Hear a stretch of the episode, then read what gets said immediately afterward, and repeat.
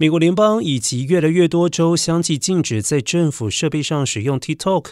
网络安全公司资料捍卫者创办人和管理负责人华克表示：“就个人用户而言，至少就目前来说，我不认为将会对个别消费者的使用造成太大的影响，因为还没有确认会对使用者造成直接的威胁。”而这款热门社群媒体服务 TikTok，光是在美国就有超过八千五百万用户，全国各地使用情况十分普遍，尤其是受到二十岁以下年轻人的欢迎。